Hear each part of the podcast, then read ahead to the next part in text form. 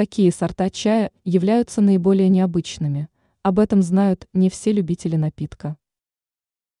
В некоторых странах культура чаепития обладает богатой историей, которой не одна тысяча лет.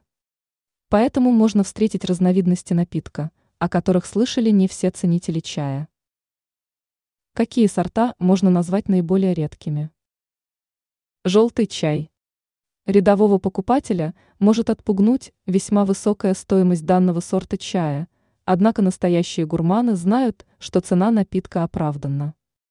В первую очередь стоит отметить, что желтые сорта чая раньше подавались только в императорских дворцах. Вкус напитка зависит от конкретной разновидности в рамках сорта, однако можно назвать доминирующую черту – он всегда многогранен. Эксперты отмечают – что желтый чай является одним из самых полезных для здоровья. Анчан. Данный напиток поражает ценителей чая своим ярко-синим оттенком вкуса. Это полностью натуральный продукт. Однако анчан не обладает яркими вкусовыми качествами, хотя оказывает весьма мощное позитивное воздействие на организм.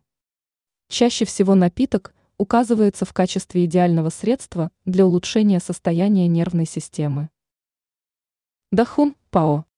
Данный чай можно смело назвать как самым дорогим в мире, так и самым редким. Дело в том, что собрать сырье для производства чая на сегодняшний момент нельзя. Оставшийся чай находится в частных коллекциях. Стоимость килограмма напитка может превышать 600 тысяч долларов за килограмм.